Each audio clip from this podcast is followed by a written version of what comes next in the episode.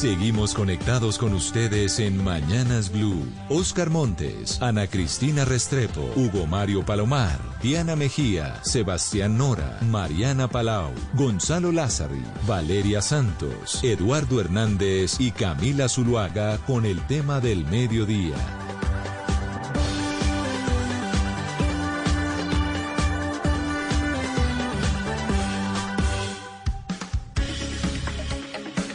Son las 12 y 15 minutos ya de la tarde y agradecemos a quienes nos escuchan a través de la señal de Blue Radio en todo el país y a quienes se conectan a través de la señal de nuestro Facebook Live en la cuenta de Blue Radio Colombia. Gustavo Petro ha llegado a la presidencia del país y con él, sin duda alguna, se pone ya en evidencia la tendencia de la izquierda latinoamericana, retornando, dirían algunos, a los más altos estándares del poder, valga la redundancia, en cada una de las naciones.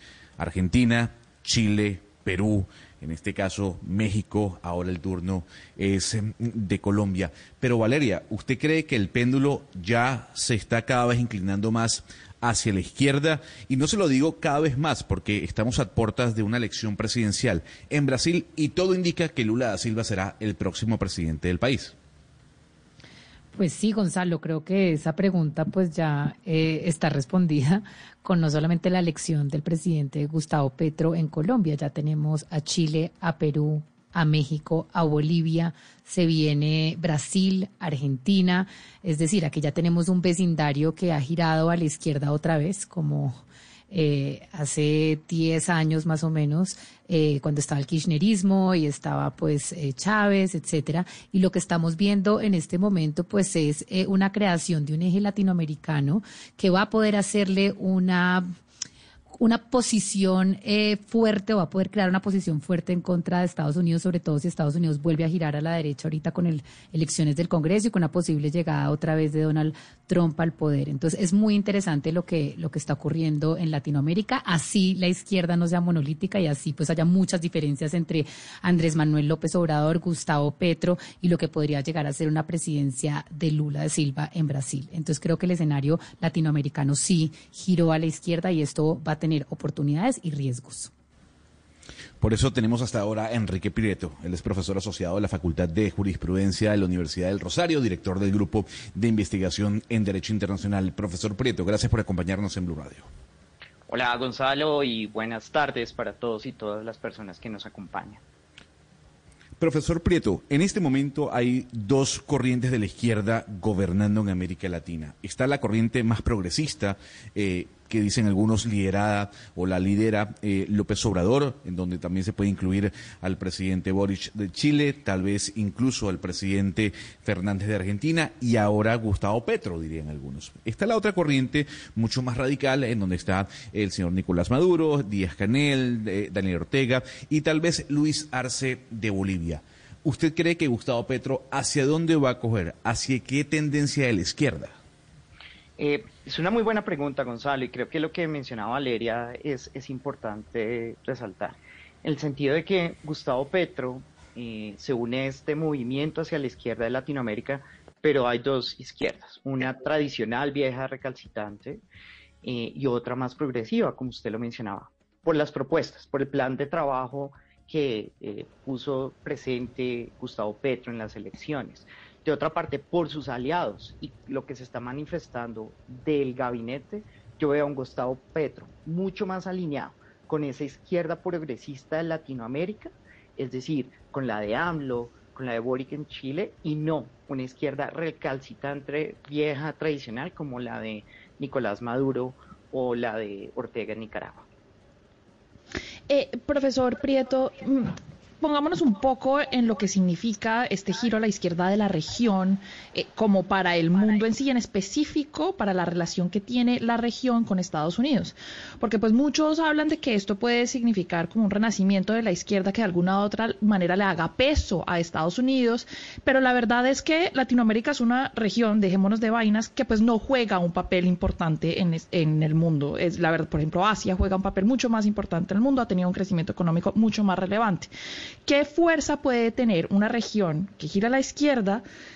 ¿Qué fuerza puede tener las tendencias políticas que se llevan a cabo acá en una región que es cada vez menos relevante en el ámbito internacional, sobre todo eh, cuando hablamos de la relación con Estados Unidos. Efectivamente, Mariana, yo creo que no sé si se puede calificar que Latinoamérica no es relevante en general, pero lo que tú dices es cierto en el sentido de que no es relevante en este momento para Estados Unidos, no es tan relevante como lo era en los 60s y 70s. Veamos, Estados Unidos estuvo, está ahorita con todo el tema de la guerra en Ucrania, todo el tema del frente en Europa del Este, también lo que está ocurriendo en China, eh, y no olvidemos también todo lo que está sucediendo a nivel doméstico. Entonces, definitivamente Latinoamérica ha perdido esa importancia para eh, Estados Unidos. Sin embargo, nosotros como Latinoamérica, teniendo en cuenta el panorama económico, el panorama post pandemia, pues es muy importante que nos podamos unir nuevamente y generar un grupo más cohesionado para afrontar los retos que vienen en los siguientes años. Inflación, problemas con la cadena de suministro. Entonces, esto sí creo que nos, más allá de verlo desde una perspectiva de Estados Unidos con Latinoamérica, qué tan importante es, lo que sí nos va a permitir es como región afrontar de una manera mejor los retos socioeconómicos que se vienen en los siguientes años a nivel mundial y ver cómo nos, eh, nos vamos a relacionar no solamente con Estados Unidos, sino con la Unión Europea, con el Reino Unido. Y esto va a ser muy importante, Mariana. Eh, doctor Prieto, eh, profesor Prieto, ahora que usted habla entonces de esto, ¿puede explicarnos un poco qué propuestas podríamos tomar en conjunto los países latinoamericanos, los gobiernos latinoamericanos? ¿Qué propuestas esta tendencia de izquierda política puede tomar para combatir efectos como la inflación, eh, como recuperarnos de la pandemia, como fortalecer los sistemas de salud? ¿Qué podríamos hacer nosotros en conjunto, dado el ámbito político, para hacerle frente a estos problemas que usted describe? Claro que sí, pues digamos, eh, es, difícil en este momento poner a, volver un futurista, sin embargo, yo creo que hay varios puntos en común. Uno, en común lo que uno ve las propuestas, por ejemplo, de Gustavo Petro, con lo mismo de Boric en Chile, la nueva constituyente es uno, revisión de tratados de libre comercio y revisión de acuerdos para la promoción y protección de la inversión extranjera.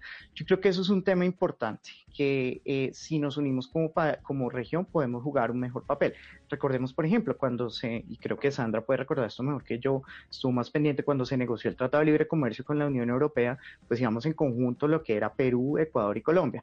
Nosotros por unas diferencias ideológicas nos apartamos y esto generó unos acuerdos eh, que, que hubieran podido tener unos términos mucho más favorables para los tres países y no para Colombia. Entonces, uno, yo creo que si como región podemos empezar a repensar todos estos tratados de libre comercio y unos acuerdos y los acuerdos para la promoción y protección de la inversión extranjera va a ser un paso fundamental para poder recuperar o fortalecer los mercados internos. Dos, mientras que la Unión Europea está en esta desintegración, yo sí creo que América Latina ni, nunca, habíamos, nunca hemos llegado a un proceso de integración. Es decir, la comunidad andina, Venezuela lo denunció, Mercosur no está tan fuerte, pero yo creo que si podemos volver a retomar estas iniciativas de unos mercados regionales que permita el tránsito de bienes, servicios, eh, sin todas las restricciones, pues podría también ser una respuesta muy importante para eh, la situación económica. Más allá, pues ustedes saben, han existido otras propuestas de unas bolsas de comunes para toda Latinoamérica, monedas, mercado de negociación de petróleo. Son otras propuestas que yo creo que podrían estar en, en, la mesa, pero más importante, hay un interés político, María Paula, y yo creo que, eh, Mariana, perdón, yo creo que eso es muy importante mencionar, que hay un interés político y eso permitirá que se puedan acercar posiciones y de todo este universo de opciones, al menos puedan sacar una que juegue en favor de la región. También nos acompaña hasta ahora Sandra Borda, profesora e investigadora de la Universidad de Los Andes, eh, de los Andes, perdón, eh, doctora Borges, eh, Borda, perdón, gracias por acompañarnos hasta ahora en Blue Radio. Hola Gonzalo, buenos días. Profesora Borda, hay quienes dicen que lo ocurrido el pasado domingo ya es la estocada a la derecha latinoamericana y con ella, en este caso, el surgimiento del narcosocialismo, tildarían algunos este movimiento de izquierda. ¿Qué se le dice a ese sector de la población que es muy grande en América Latina sobre dicho señalamiento, que el socialismo se va a tomar esta parte del mundo? Bueno, eso de narcosocialismo, si eres la primera vez que lo escucho, eh, eh, creo que hay varias cosas interesantes en, lo que uno está observando y voy a retomar algunas de las interesantes ideas de Enrique, eh, simplemente para discutir qué tan qué tan distinto es este, este movimiento de izquierda en la región comparado con, eh, con el movimiento anterior, el de la famosa ola rosa que dio origen a, la UNASUR y la CELAC y la demás. Yo creo que, yo creo que ciertamente sí es un movimiento progresista de izquierda, no me cabe la menor duda, pero es un movimiento que tiene dos diferencias fundamentales eh, con respecto a ese movimiento anterior. El primero de ellos es que yo siento que la que la relación que quieren por lo menos mantener hacia adelante con Estados Unidos es bien distinta. Recordarán ustedes que en esa época el principio básico de construcción de la UNASUR y de la CELAC era que Estados Unidos tenía que estar por fuera del panorama, que lo que quería América Latina era como ampliar sus espacios de autonomía y, y resistirse un poco al poder de Estados Unidos. Yo creo que esta izquierda de hoy es un poco más pragmática, es una izquierda que quiere una conversación ciertamente más horizontal y más, y más simétrica con Estados Unidos, pero no quiere excluir a Estados Unidos del paseo. Creo que lo dijo Petro el día de su discurso de victoria y lo ha repetido en varias ocasiones Boric, quien además eh, digamos, ejerció un, liderazgo bien interesante en la cumbre de las Américas, justamente tratando de entablar esa conversación. Y la otra gran diferencia que creo que existe, y eso sí es algo que veo muy acentuado en la política exterior chilena, vamos a ver qué pasa con la colombiana, es un compromiso clarísimo con la democracia y con la institucionalidad democrática. Y en ese sentido, eh, eh, yo no siento que esta izquierda, o por lo menos la que está proponiendo Boric, sea una izquierda a la que no le importe que haya algunos países de izquierda que no están comprometidos con la institucionalidad eh, democrática y no ha tenido ningún problema en reconocer que son autoritarismos de izquierda. Estamos hablando básicamente de Venezuela, Nicaragua y Cuba. Em, ese compromiso con la democracia es distinto al de, al de hace unos años, cuando si se era de izquierda democrático o no, se era bienvenido. Y al contrario, las credenciales democráticas a veces jugaban un papel secundario. Yo creo que hoy ese compromiso es mucho más claro eh, y, uno esperaría que la política exterior de la nueva administración en Colombia se sume a, a ese tipo de compromiso y contribuya más bien a que esos gobiernos autoritarios empiecen de una vez por todas su transición hacia la democracia.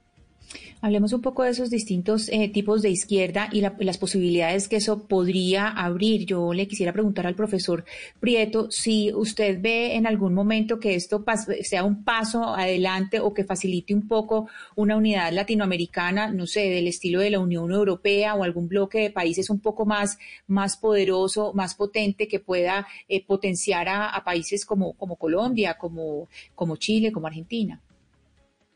Eh, efectivamente, Ana Cristina, yo, yo sí veo una oportunidad, pero quiero resaltar lo que dice la profesora Sandra Borda y es, eh, aquí eh, sí va a haber como unas divisiones dentro de la misma izquierda regional, es decir, ni Boric ni Gustavo Petro, Gustavo Petro no va a defender un régimen, por ejemplo, como el de Ortega, que es un régimen antidemocrático que viola los derechos humanos, eh, pero más allá de esas divisiones, yo sí creo que aquí, al nivel suramericano, sí puede haber una oportunidad de una unión. Una unión en temas comerciales, una unión en temas de negociación de tratados, una unión en temas eh, también de política, por ejemplo, en protección de la propiedad intelectual. yo creo que acá, si gana Lula da Silva, podemos tener una oportunidad muy grande de unir a Colombia, con Chile, con Brasil, con el mismo Perú, en un tipo de, versión mejorada de lo que es la comunidad naciones de, andina de naciones y lo que es también Mercosur. Eh, tendremos que ver qué pasa con estas organizaciones, es decir, la comunidad andina de naciones pues ha tenido unos impactos positivos, está retomando importancia, pero definitivamente no ha jugado el papel que se quiso cuando eh, fue inicialmente lanzada y lo mismo Mercosur ha tenido muchas dificultades. Entonces tendríamos que ver, pero sí una gran oportunidad, a Cristina.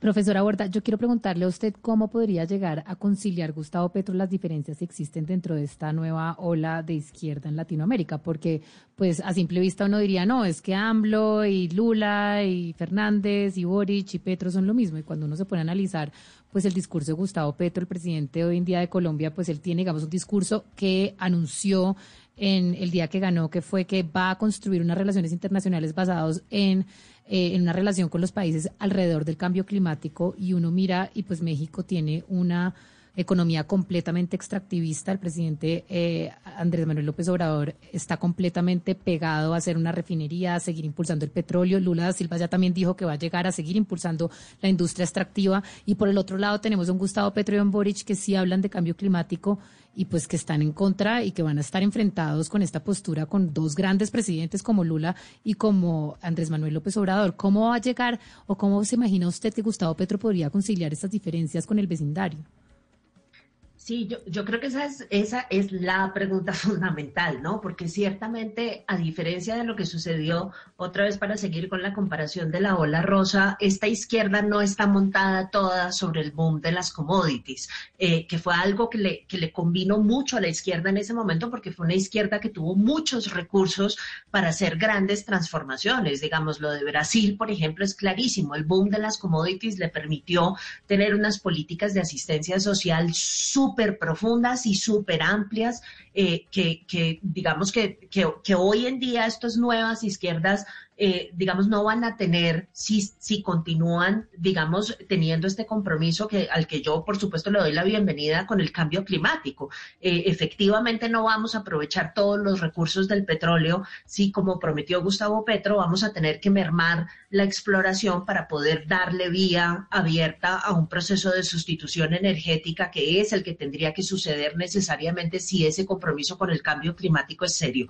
Entonces, yo creo que sí hay diferencias y creo que lo que van a tener que hacer los gobiernos es, es también aumentar un poco las dosis de pragmatismo, porque así como hay lugares en los que no se van a encontrar, hay lugares en los que necesaria e inevitablemente se van a tener que encontrar si quieren darle vía libre a, las propuestas que han hecho. Doy un ejemplo particular y con esto termino. Eh, el diálogo con el ELN, que tanto Gustavo Petro como otros candidatos presidenciales querían adelantar, es imposible sin la participación de Venezuela. Todos sabemos en cuál es el papel que juega eh, Venezuela en ese conflicto armado y cuál es el papel que podría jugar en el proceso de negociación. Luego vamos a necesitar de dosis de pragmatismo para tratar al gobierno venezolano si efectivamente de lo que se trata es de sacar adelante de una vez por todas ese proceso de desmovilización del ELN. Eso solamente para dar un ejemplo. Pero mire, eh, profesor Prieto, yo le quiero preguntar a usted por el liderazgo que podría ejercer eh, Gustavo Petro en América Latina.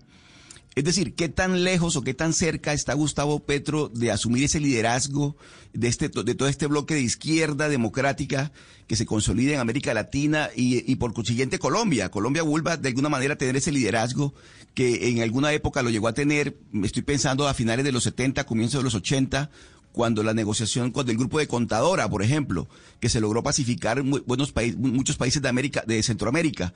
¿Usted qué tanto ve a, Gustavo Petro proyectado como ese líder de la izquierda de América Latina? Eh, ¿Cree que va a tener un papel, un papel protagónico o cree que, por ejemplo, una presidencia de Lula lo opaca una, el mismo Andrés Manuel López Obrador. ¿Cómo lo ve usted a nivel internacional, esa proyección que podría tener Gustavo Petro como líder de América Latina de la izquierda? Bueno, lo, primero es que Colombia va a volver a tomar una posición de, participar activamente en el multilateralismo. Eso es lo, primero. Dos, vamos a tener una Colombia nuevamente que, como lo hemos hecho históricamente, crea en el derecho internacional, el derecho internacional de los derechos humanos. Recordemos que la Organización de Estados Americanos nace aquí en Bogotá, ¿no? Eso es importante. Entonces yo creo que lo primero que hay que decir que como país vamos a retomar un papel que históricamente hemos tenido a nivel de participar activamente en, el multilateralismo y en volver a generar un respeto claro a la institucionalidad regional en materia de derecho internacional de los derechos humanos. Eso como país. Segundo, Gustavo Petro. Gustavo Petro claramente va a buscar tener un liderazgo a nivel regional, pero claramente tenemos unos personajes como lo sería el presidente Lula, el mismo Boric. Recordemos que en Chile también es muy importante el hecho que se está adelantando una reforma constitucional, ¿no? Tenemos la Asamblea Nacional Constituyente. Entonces, eh, ¿cuánto va a brillar Gustavo Petro?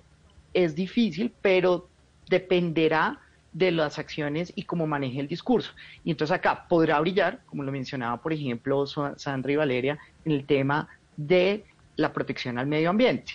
Ya Boric, por ejemplo, ratificó el acuerdo de Escazú. Recordemos que Colombia no lo ha ratificado aún. Entonces tendremos que ver cuál es esa apuesta de Gustavo Petro. Va efectivamente a podernos mover de eh, todo lo que tiene que ver con la exploración de fósiles para movernos a energías renovables y ese brillo dependerá de cómo lo maneje, pero va a ser difícil, efectivamente, porque tiene unos personajes muy grandes, muy importantes de otros países alrededor. Hugo Mario, si usted me deja añadir una cosita, perdona su pregunta, ese liderazgo es un liderazgo que es imposible si no se da un proceso de modernización del servicio exterior colombiano. Uno no puede hacer liderazgo única y exclusivamente a punta del deseo y a punta de discursos grandilocuentes. Si continúan los nombramientos políticos en el servicio exterior, en las embajadas, y si no se da un proceso de renovación y de modernización de la carrera diplomática, va a ser muy difícil que ese liderazgo que prometió Gustavo Petro el día, del, el día de, la, de, su discurso de victoria esté respaldado por una estructura institucional sólida. Claro. Profesora Borda, yo, quisiera preguntarle qué errores no debería cometer esta izquierda latinoamericana que dirige ahora América Latina que se cometieron en el pasado, sobre todo durante esa época del chavismo, del kirchnerismo, del correísmo hace unos 10 años.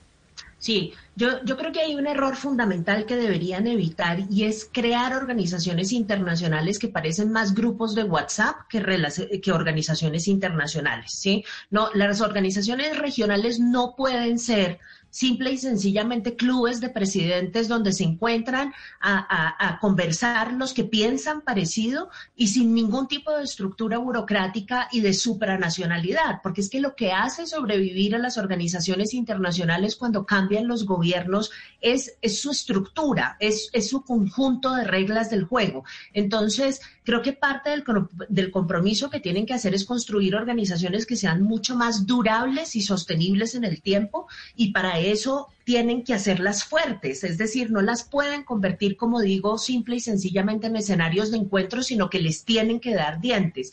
Y yo creo que otro error que tienen que evitar es hacerle la guerra al sistema interamericano. Eh, tanto la Organización de Estados Americanos como el Sistema Interamericano de Derechos Humanos necesitan fortalecerse, no necesitan que les armen la guerra ni que les construyan competencia. Almagro le ha hecho un daño grandísimo a la Organización de Estados Americanos porque se ha dedicado a ideologizarla y a politizarla. Yo creo que es tiempo de rescatar a la Organización de Estados Americanos, convertirla realmente en el foro de conversación hemisférica que siempre debió haber sido, en vez de ponerse a armar organizaciones que le hagan la competencia y que no sobreviven eh, los gobiernos de turno. Yo creo que aquí se tienen que poner mucho más serios con esto, pero de nuevo, todos estos proyectos tienen que estar respaldados por, un, por, por, una estructura institucional de política exterior muy sólida que Chile la tiene, que México la tiene, que Brasil la tiene, pero que nosotros no la tenemos. Entonces, e, ese es el sitio en donde hay que empezar a hacer la inversión inmediatamente. Hablemos, le propongo, profesor Prieto, del tema de la lucha contra las drogas en época de, esta hegemonía de la izquierda latinoamericana y del liderazgo que pretende asumir Gustavo Petro, ¿qué puede pasar? Sobre todo con el tema de la despenalización de las drogas que muchos están esperando desde hace tanto tiempo. Bueno, ese, es un tema que Gustavo Petro históricamente ha defendido y es cambiar la aproximación que ha tenido Colombia frente a la lucha contra las drogas. Esta lucha contra las drogas, como él lo ha manifestado, y no solamente él, líderes alrededor del mundo es una lucha fallida. Y aquí esperemos que Gustavo Petro, en este acercamiento tan temprano con el gobierno de Estados Unidos, pueda, al menos durante la administración de Joe Biden, generar una alternativa, una ventana para que podamos nosotros internamente repensar. Y repensarlo, por ejemplo, siguiendo lo que hizo Bolivia bajo el gobierno de Evo Morales, y son las cooperativas cocaleras. Es decir, esto todos lo sabemos, la coca en sí mismo no es el problema. El problema es el uso ilegal cuando la coca se vuelve cocaína. Entonces, ¿qué tal si logramos fortalecer lo que ya está ocurriendo y es que la coca la podamos industrializar para eh, actividades legales y si hacer una persecución muy importante a dos aspectos en esta cadena de producción de eh, narcóticos y es uno, los laboratorios y dos, las caletas. Eso es donde se debería centrar. Entonces esperemos que Gustavo Petro pueda generar una conversación abierta, porque sin el respaldo de Estados Unidos va a ser muy difícil que Colombia de manera unilateral pueda llegar a generar este cambio de la noche a la mañana. Un, aspecto negativo acá es que tendremos que ver cómo van las elecciones ahorita en Estados Unidos y como se espera se va a derechizar nuevamente el gobierno norteamericano, pero si logramos movernos rápidamente, podríamos generar una ventana a un cambio a la política de drogas que en Colombia ha sido totalmente fallida y que tiene que repensarse, pero que no lo podemos hacer desafortunadamente de manera unilateral sin contar con un mínimo respaldo del gobierno de Estados Unidos. Doctora Borda, sí, eh, en teoría, como usted lo ha comentado, e, este grupo de izquierda respecto al de hace 10, 12 años tiene un talante mucho más democrático, pero ¿cómo hacer para, para un poco exhortar a que Cuba y Venezuela y Nicaragua dejen de ser dictaduras, para que Cuba deje de ser una monarquía? Porque pasan gobiernos de Estados Unidos republicano, demócrata y las cosas no cambian y se han probado diferentes fórmulas. En su opinión, en este contexto, ¿cuál podría ser la fórmula que más se puede acercar a que la democracia llegue a, estos países? Pues Sebastián, eso, eso, ese tiempo que ha pasado y esas fórmulas que han probado nos han dado curva de aprendizaje. Entonces, ya sabemos que, aislar a Venezuela, declararle un cerco diplomático y tratar de tumbar al gobierno a punta de presión internacional no funciona. Sí, ya tenemos un punto, ya tenemos una, idea de cómo resolver el problema que, no funcionó. Entonces, ¿cuáles son los escenarios que quedan? Yo creo que el, primer escenario es un reconocimiento clarísimo de que esos procesos de transición tienen que ser creados, gestados, liderados desde el punto de vista doméstico, no desde el punto de vista internacional. Y que lo que tiene que hacer la comunidad internacional es acompañar esos esfuerzos eh, y tratar de hacer lo máximo que pueda para que esos esfuerzos sean exitosos y, y, lleguen a feliz término y podamos tener una verdadera comunidad de naciones democráticas. El primer punto que yo creo que, el primer paso, pues que yo creo que ya lo dio el, gobierno, el, nuevo gobierno de Petro, es tener la voluntad de reconstruir la relación binacional, porque es que si no tenemos formas de comunicación, no existe ni la menor posibilidad de que tengamos la capacidad de influenciar lo que pasa en Venezuela. Entonces, el solo hecho de que ya empecemos a reconstruir, digamos, la infraestructura institucional de la relación binacional en la frontera, que ya tengamos consulados, que tengamos como, como los, la primera base, empezar de abajo para arriba, la primera base de esa relación binacional ya es un paso importantísimo, eh, porque eso, entre otras cosas, nos permite atender mucho mejor a los migrantes venezolanos, porque los sistemas de registro funcionan mejor si funcionan sobre la base de la cooperación. Y con base en eso, nos vamos a demorar un buen rato en tener una buena, sólida eh, relación binacional. Yo no creo que lo primero que vayan a hacer sea tener embajadores y tener reuniones de alto nivel. Hay que empezar con calma de abajo para arriba y en la medida en que se logre reconstruir esa relación, ahí sí ensayar a tratar de presionar por una salida eh, democrática a las crisis que están viviendo esos países a través, como decía Enrique, de los mecanismos multilaterales. Nuestro escenario de acción natural son las organizaciones regionales. Tratar de hacer esto a las malas y en, y en una alianza poco santa con Estados Unidos no solamente no funciona, sino que no nos sirve a nosotros para satisfacer nuestros propios intereses nacionales tampoco. Profesora Borda, en un momento usted expresó, pues antes de, la segunda vuelta, usted expresó que tenía algunas reservas eh, frente al, proyecto de Gustavo Petro. Le quiero preguntar si en esas reservas se incluye eh, la política internacional o cómo ve usted esa perspectiva de política internacional de Gustavo Petro.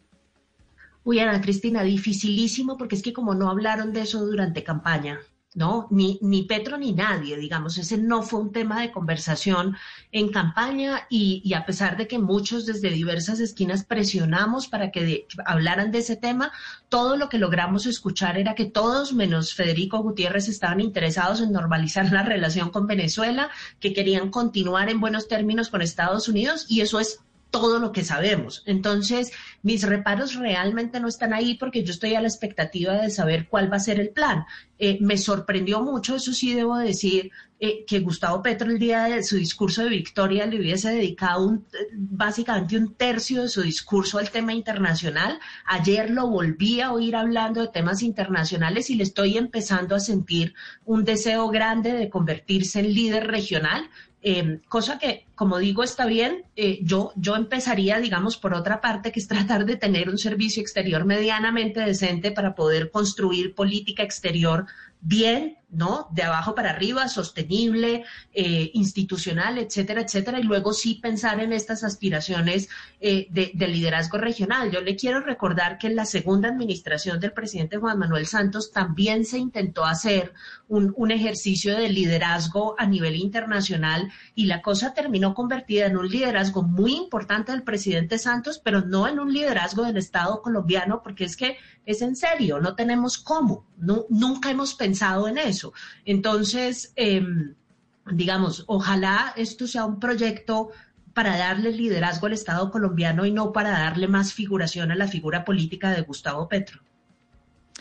Profesor Prieto, eh, los colombianos en este momento se están haciendo una gran pregunta y es si en aras de consolidar pues este nuevo eje eh, latinoamericano, el presidente Petro pues tendría que invitar a la posesión al dictador Ortega, al dictador Maduro, al señor Díaz Canel. Es decir, ¿usted cree que los va a invitar? ¿Usted cree que los debería invitar? Más bien, esa es la pregunta. Eh, una pregunta muy difícil eh, de responder. a ver, yo, yo veo que Gustavo Petro está tratando de tender puentes con distintas eh, partes de la oposición. Él ha manifestado con Francia que quiere generar un diálogo nacional y invitar, por ejemplo, al presidente eh, Nicolás Maduro, al presidente Ortega, al día de la posesión sería romper esos puentes que él y ella quieren construir. Yo aquí me uno a lo que dijo Sandra anteriormente y es, yo creo que esta reconstrucción de las relaciones con Venezuela, por ejemplo, van a tomar unos meses y esto se requiere hacerlo paso a paso. Entonces yo eh, creería y esperaría que eh, no haya una invitación al presidente Nicolás Maduro, a Nicolás Ortega, primero porque esto cortaría cualquier posibilidad de un diálogo inicial con el espectro de partidos políticos e ideologías. Recordemos que hay un 48% de personas que no comparten la ideología y el plan de gobierno de Gustavo Petro, eso es lo primero. Y lo segundo, que claramente si nosotros queremos rescatar, como lo mencionaba Sandra, que es importante, ese respeto a la Organización de Estados Americanos, pero específicamente al sistema interamericano de derechos humanos, pues uno no podría invitar a una persona como lo es Daniel Ortega, que recordemos la Comisión Interamericana ha escrito de manera repetitiva en sus informes que hay vulneraciones a derechos humanos gravísimos en Nicaragua. Eh, y esperemos que con Venezuela, pues lo primero es reabrir la frontera, empezar a generar nuevamente unas comunicaciones diplomáticas. Entonces sería muy acelerado invitarlo a la posesión. Yo esperaría que no, pero eh, será decisión de Gustavo Petro, de su equipo de asesores, pero no sería un paso acertado a mi juicio. Yo, yo, quiero hacer la misma pregunta, profesora Borda. Yo sé que es un poco especulativa y difícil de responder, pero creo que es la pregunta que se están haciendo los colombianos. Sí, vamos a tener todos que presenciar pues a, estos señores aquí en la Plaza de Bolívar, eh, que sería pues obviamente un tema muy delicado para una gran porción de la población colombiana. Pensé que me había salvado. Esta pregunta está, muy difícil. A ver, yo, yo, yo creo varias cosas. La primera es que por, por cuenta de ese discurso del Día de la Victoria, yo creo que hay una cosa que Gustavo Petro tiene muy clara y es la vinculación que existe entre su programa y su proyecto interno o doméstico y su gestión en política exterior. Entonces él sabe, por ejemplo, que su tema con el cambio climático no es solamente sustitución energética a nivel interno, sino es también una gestión importante en política exterior que sea complementaria de esa intención. Em, ¿qué, tiene esto que ver entonces con su pregunta, eh, Valeria? Simplemente que hay un, una gran cantidad de proyectos, como decía Enrique, que dependen proyectos internos que dependen de la habilidad que tenga Gustavo Petro de construir respaldo eh, a nivel doméstico de partidos políticos, de oposición, etcétera, etcétera. Por eso, por donde empiezas por el famoso pacto nacional. Entonces, no hay que olvidar que una muy buena parte de esos 10 millones de personas que votaron por Rodolfo Hernández, votaron por Rodolfo Hernández porque tienen el temor de que la llegada de la izquierda al poder en Colombia signifique que nos vamos a convertir en cualquiera de esas experiencias, en Venezuela, en, Nicaragua, en Cuba. Entonces, no me parecería a mí muy razonable que si lo que está tratando es de, de, de, eliminar esos miedos de la gente y de demostrar que efectivamente lo suyo no va a ser armar combo con ese tipo de gobiernos, no me parecería a mí muy conducente eh, que, que, estuvieran en primera fila el día de la posesión. digo, estoy hablando desde el punto de vista de la pura y física conveniencia política. Y dos, eh, no sé cómo haría para sentar a quien sea que venga a representar el gobierno estadounidense al lado de estas personas. Venimos de un intento de la Cumbre de las Américas que resultó supremamente polémico porque Estados Unidos no quiso invitar a los regímenes autoritarios de la región a la Cumbre de las Américas en Los Ángeles.